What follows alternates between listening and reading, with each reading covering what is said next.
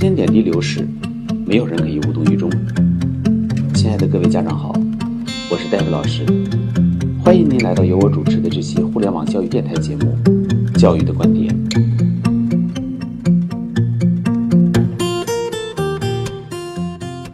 前两天接到一位石家庄家长的留言，呃，家长说孩子进入初三阶段，明显要比初二学习轻松得多，开学几门主要功课成绩都排在了班级前几名。家长感谢 David 老师在孩子初二时候给孩子规划的学习提前量，使得孩子能够以一种相对比较轻松的状态进入初三的学习。想起去年寒假的时候，孩子家长曾经给我打过一个电话，想要让孩子从某培训机构的所谓数学尖子班退课，当时家长和孩子都举棋不定，特地征求我的意见。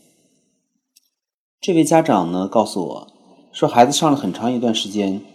这个培训机构的所谓数学尖子班，可是数学成绩呢一直不是很理想。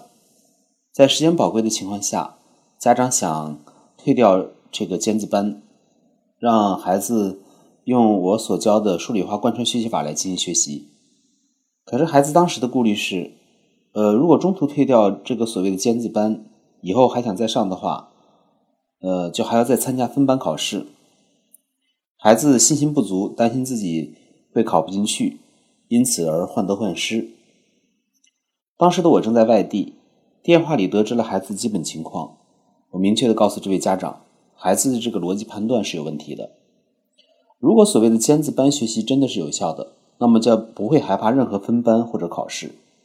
如果连个分班考试都没有信心，那这样的所谓的尖子班又有什么意义呢？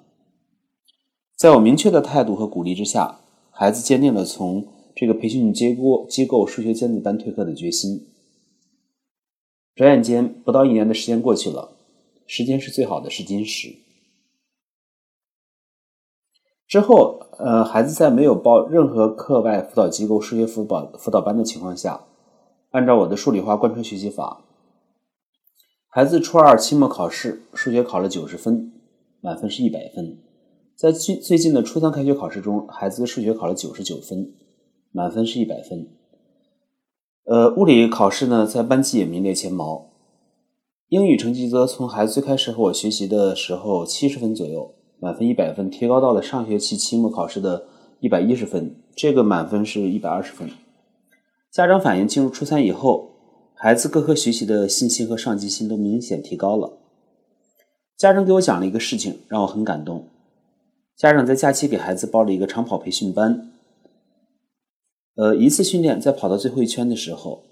家长目睹着孩子以一种前所未有的拼搏的勇气，奋力追赶奔跑到了终点。那一刻，家长觉得自己的儿子在长大了。我平素对这个孩子要求非常严，呃，超过了我对其他所教学生的严厉。可是作为一个老师，当听到孩子所取得的每一个进步的时候，当听到一个孩子从娇生惯养，一步一步慢慢的成长，开始变得坚韧，开始成长为一个男子汉的时候，心中的欣慰，竟是那样的甘甜。我曾经说过，我并不介意所教学生人数的多少，我所教的学生已经够多的了，但是我很在意每个学生是否能够真正成长为人才。每个孩子成长都是不同的，有的孩子一路争先，有的孩子厚积薄发。我相信，只要教育得法，每个孩子都是有希望的，也都是可以努力成才的，而这才是教育真正的意义所在。好的，我们这期节目就到这里，期待您的宝贵意见。我的 QQ 邮箱是二三七六零九幺七四艾特 QQ 点 com，